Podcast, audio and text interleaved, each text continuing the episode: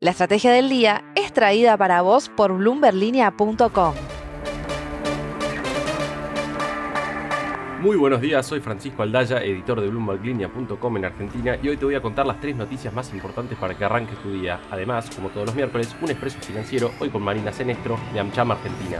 No se olviden de darle clic al botón para seguir a este podcast y de activar las notificaciones. Veamos rápidamente cómo van a abrir los mercados este miércoles. El S&P Merval cayó 1,9% ayer. Fue una jornada bien roja para las acciones argentinas en Wall Street, con bajas de hasta 7,8% para Transportadora Gas del Sur y solo dos subas de hasta 2% para despegar. El dólar blue bajó un peso a 291, el bolsa rebotó a 283 y el contado con liqui se quedó quieto en torno a los 300 pesos.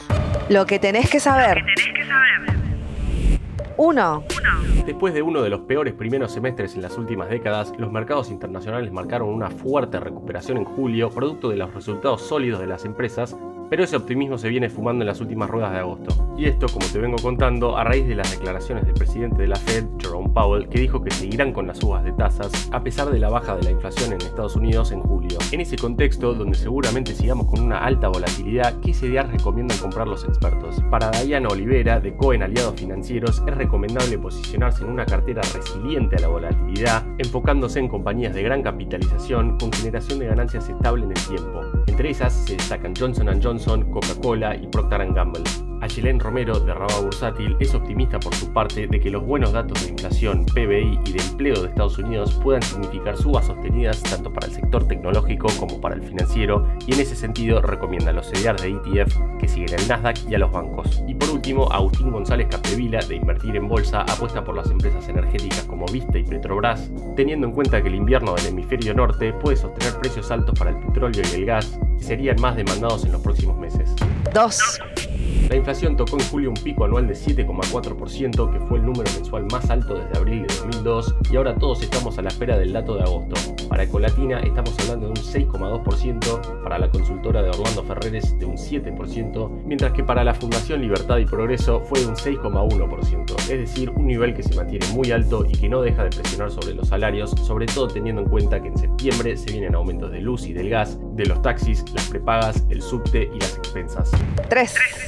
Volviendo por un momento al mundo de las acciones, ayer Bloomberg reportó sobre un informe interesante de JP Morgan Chase, donde un grupo de analistas ve una señal alcista en el estado del mercado laboral de Estados Unidos. Las solicitudes de subsidio por desempleo en ese país superaron en más de un 10% la media móvil de tres meses, lo que tradicionalmente se asocia a una recesión. Sin embargo, en los últimos 50 años, el S&P 500 tendió a ganar un 11% en promedio en los 12 meses después de que se diera esta situación. Todo esto lleva a los analistas de este banco a pensar que la Fed va a implementar su última gran suba de tasas en septiembre. El tiempo dirá. Expreso financiero. Y ahora un expreso financiero, hoy con Marina Senestro, que es directora de Asuntos Gubernamentales de AmCham Argentina. Marina, muchas gracias por estar, bienvenida al podcast. Hola Francisco, un gusto, muchas gracias por la invitación. La primera pregunta que te quiero hacer es por el balance que hacen de AmCham de lo que viene siendo el primer mes de Sergio Massa como ministro. ¿Mejoraron las expectativas? Definitivamente es muy pronto para hablar de balances. Creo que hay cambios que se van a comenzar a ver dentro de algunos meses pero podemos decir que las primeras medidas del ministro fueron bien vistas por el sector privado. Además, el ministro Massa es una persona que más allá del rol que tiene hoy, siempre tuvo mucha relación con los Estados Unidos. Y eso es algo sumamente positivo para nosotros porque expresa la voluntad de continuidad en el trabajo en conjunto entre ambas naciones.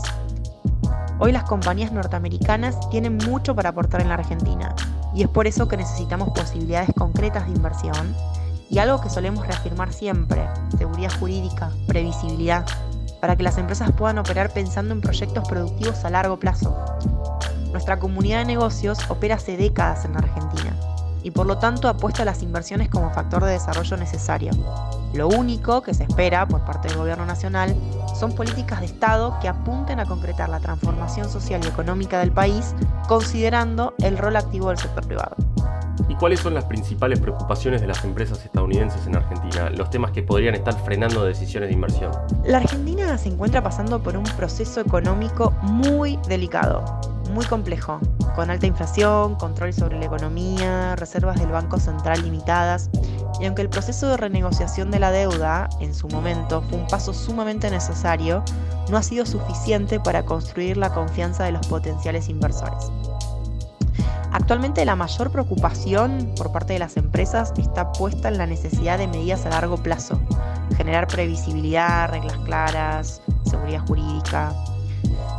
Sin dudas, uno de los temas más preocupantes o alarmantes es la limitación a las importaciones, ¿no? Hay compañías que necesitan insumos básicos para poder continuar con su producción local y están teniendo grandes inconvenientes para importarlos. Todo esto en su conjunto no solo afecta a una decisión de inversión, sino al desarrollo productivo del país y al abastecimiento de productos y servicios esenciales. No es fácil para las compañías tomar decisiones con tanta inestabilidad por eso se necesitan medidas concretas que permitan a las empresas continuar con sus planes de inversión y por supuesto atraer nuevas. Y la última, Marina, Vaca Muerta está en el centro de la escena por la crisis global energética. ¿Cuánto interés están viendo de empresas norteamericanas de participar de ese desarrollo? A ver, Vaca Muerta tiene la posibilidad de generar 30 mil millones de dólares solamente con la producción del 50% de su potencial. Eso ya nos dice un montón. Es sabido el rol estratégico que puede ocupar Vaca Muerta en la transición hacia fuentes de energía más limpias, como así también en la necesidad de aprovechar los recursos para consolidar no solo el autoabastecimiento y contribuir a la estabilización de la macroeconomía del país, sino también para posicionarse como un exportador clave en la región. En este sentido, sin dudas, hay un gran interés por parte de las empresas norteamericanas, muchas de ellas ya invirtiendo en vaca muerta hace varios años, Em, y obviamente mucho interés de seguir participando en este desarrollo, ya que tienen la tecnología y los recursos para lograr que Argentina se convierta en el gran jugador de las exportaciones de crudo y de GNL, sin dudas. Muchas gracias por tu tiempo, Marina. Seguimos en contacto. Gracias a vos, Fran. Seguimos en contacto. Saludos. La frase del día. Antes de irnos, escuchemos lo que dijo el analista económico Salvador Di Stefano sobre el dólar blue.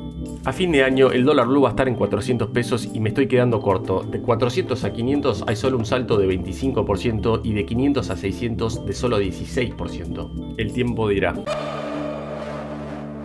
Esto fue un nuevo capítulo de la Estrategia del Día Argentina. Yo soy Francisco Aldaya, editor de Bloomberg Línea, y me podéis seguir en Twitter en arroba franaldaya. No se olviden de darle clic al botón para seguir a este podcast y a la campanita para que se enteren al instante cada vez que salga un capítulo de lunes a viernes. Espero que tengas una gran jornada productiva. Esto fue La Estrategia del Día Argentina, escrito y narrado por Francisco Aldaya. Producido por Arturo Luna y Daniel Hernández. Que tengas un día muy productivo.